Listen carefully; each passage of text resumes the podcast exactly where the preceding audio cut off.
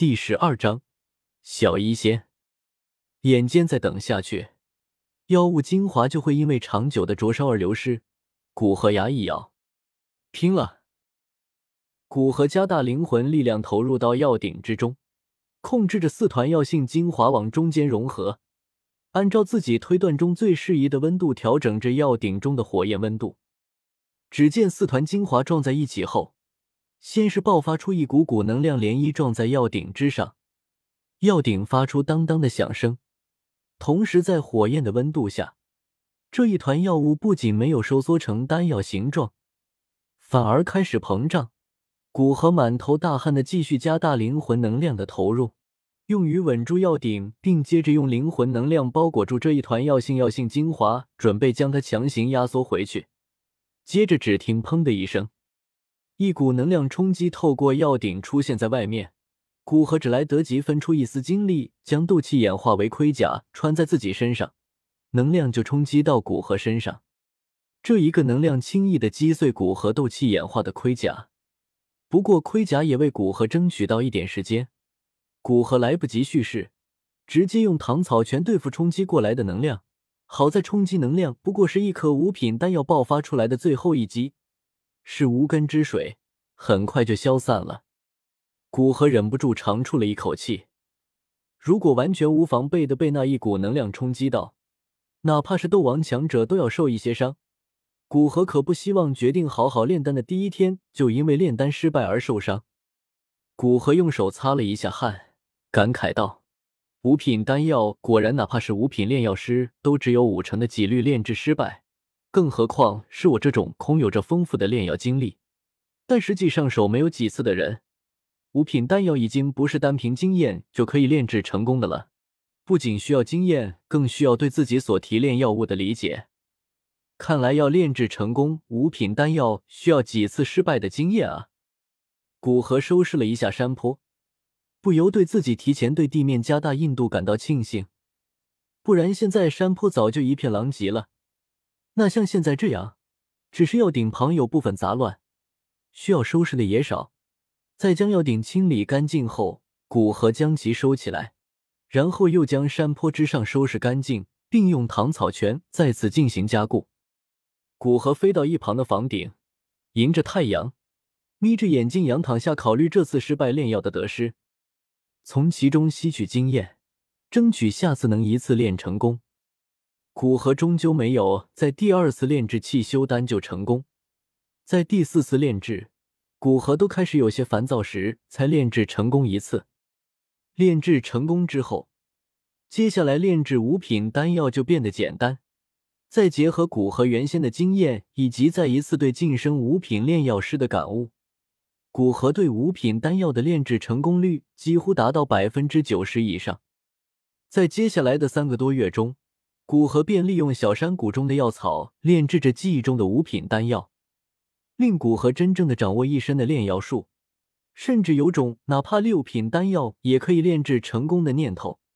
不过古河暂时抑制下这样的念头，因为古河的实力在这三个多月靠着炼化魔核，以及不断的炼药巩固斗气、调养身体，以及提升到斗王九星巅峰。并且有一种随时都要突破斗皇的感觉。有了这样的感觉之后，古河就不再炼制五品丹药，也不再炼化魔核。这种突破一个大境界的最好还是依靠自身之力。只是每天出去与那几只以前不敢惹的魔兽战斗一场，然后回来修炼。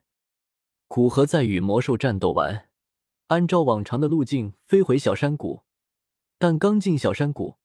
古河就脸色一变，只见山坡之上，古河摆放丹鼎的地方，此时正站着一个少女和一头魔兽。由于这几个月经常炼药，古河也就没有把药鼎收回那界。而少女此时正一脸激动的看着药鼎，再仔细的看了一眼少女，特别是那标志性的细腰，古河脸色和缓了下来。真要论起来，这个小山谷本来应该是他的。在听到破风声。少女转过身来，而那头魔兽也满脸戒备的挡在少女面前。果然是小医仙，古河暗道。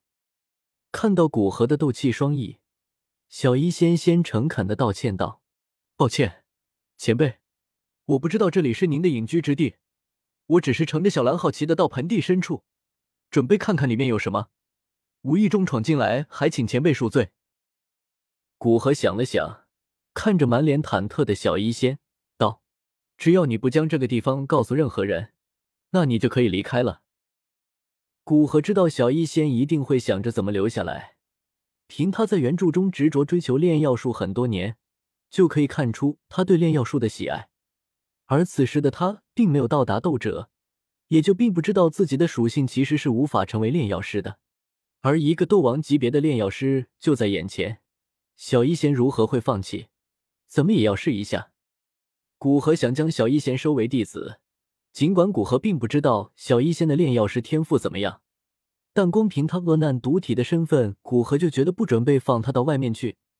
要知道，若是小医仙被别有用心的人得到，而且又知道了他的体质，那么就可以轻易造出一个斗宗级别的强者。而且，恶难毒体的爆发也是一个不稳定因素，所以古河还是觉得将他放在自己身边，不让他有机会接触到毒药为好。至于说让小医仙离开的话，当然是欲擒故纵。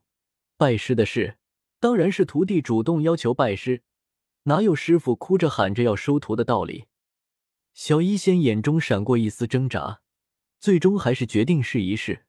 前辈，我一直很憧憬炼药术，希望以后可以成为一个炼药师，但是在青山镇一直都没有碰到一个真正的炼药师，求您收我为徒，让我可以跟在您身边学习炼药术。说完，一脸希冀的看着古河，古河心中轻松了一口气。如果小医仙直接就走了，古河也不知道要不要拦下他。好在现在这些已经不算事了，收徒的必要流程还是要走一遍的，不然如果收徒太过简单，也不会让人觉得珍惜。